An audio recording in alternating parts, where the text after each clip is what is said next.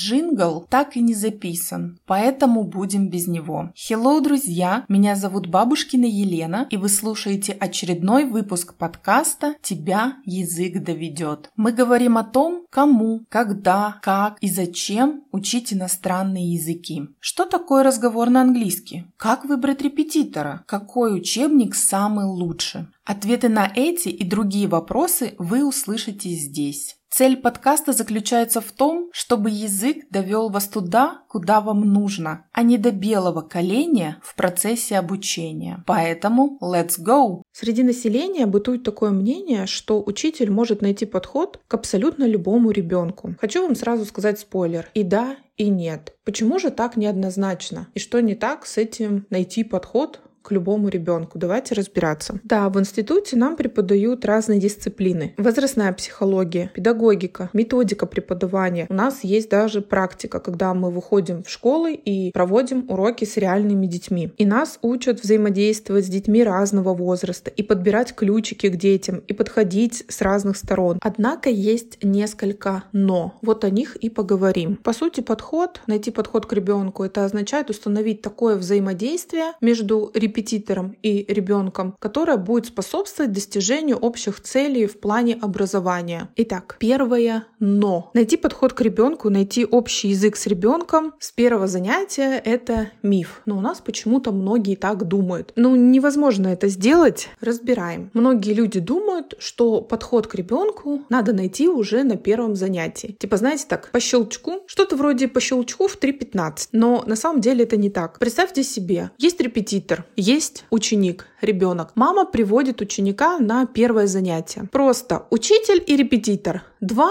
незнакомых человека сидят там друг напротив друга, видят друг друга вообще впервые в жизни. Учитель сидит, условно говоря, хлопает глазами, ребенок сидит, уставившись на учителя, хлопает глазами. Разница в том, что у учителя есть инструменты для того, чтобы установить хотя бы первый контакт, расположить ребенка к себе, сказать, что все в порядке, ты в безопасности, ты в хорошем месте, ты пришел сюда за помощью, я тебе помогу, там, например, с английским. И то, что ребенок не доверяет, осторожничает, не раскрывается, это нормально, это абсолютно нормально. Но вы же тоже первому какому-то встречному человеку не будете сразу рассказывать о себе все что угодно. То же самое ребенок, он присматривается к учителю, он присматривается к взрослому человеку. Поэтому найти подход и установить контакт — это вообще не быстрое дело и может потребоваться от нескольких занятий до нескольких месяцев занятий, чтобы этот контакт установился и наладилось взаимодействие между учителем и ребенком. Второе «но», о котором чаще всего забывают, это обычный человеческий фактор. Не все люди нам могут нравиться, не все люди нам могут быть симпатичны. Вспоминайте ситуацию, дорогие взрослые. Вроде бы с каким-то человеком знакомишься или общаешься, начинаешь общаться, но вот он почему-то тебе неприятен, вот что-то в нем отталкивает.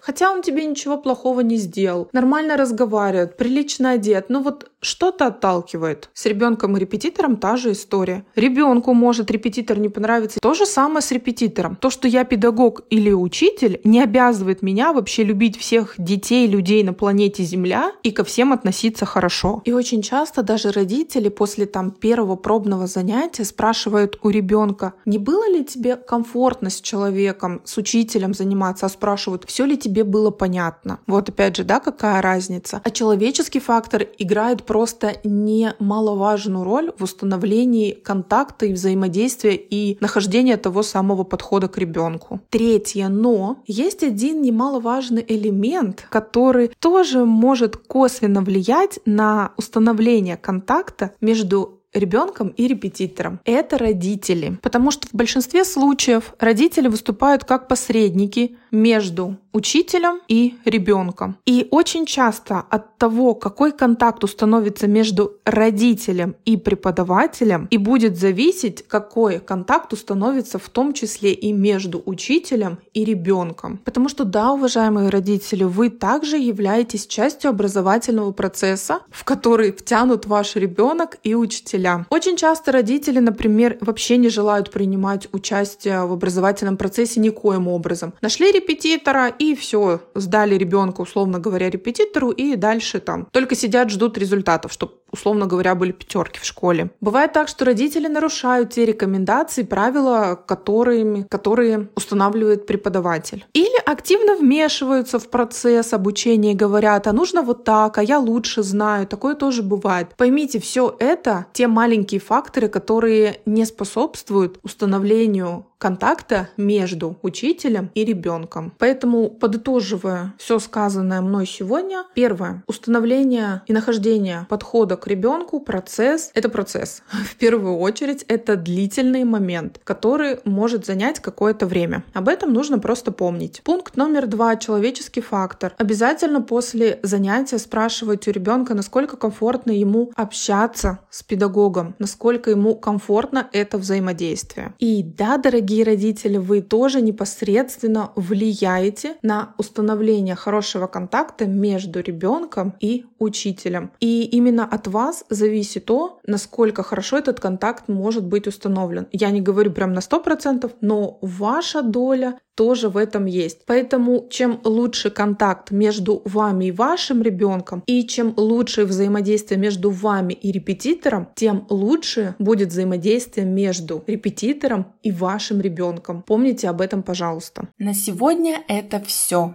Услышимся в следующем выпуске. Где бы вы ни слушали этот подкаст, ставьте лайки, звездочки, пальцы вверх, пишите комментарии, а также делайте репосты и, конечно же, подписывайтесь, чтобы не пропустить новые выпуски.